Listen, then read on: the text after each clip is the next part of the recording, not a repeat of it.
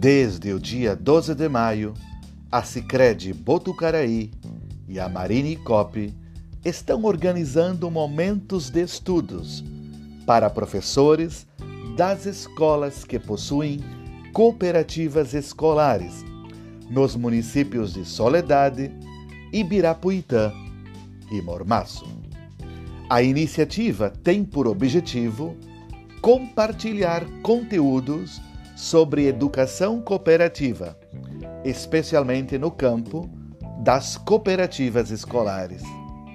Em tempo de pandemia da Covid-19 e do necessário distanciamento social para evitarmos danos à saúde, as atividades remotas são possíveis alternativas para o diálogo com professores e equipes pedagógicas.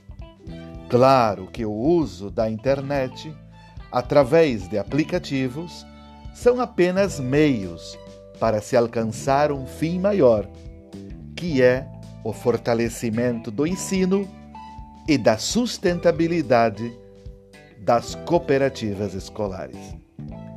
Nesse sentido, os combinados passam pelo fortalecimento da formação dos professores por videoaulas e videoconferências.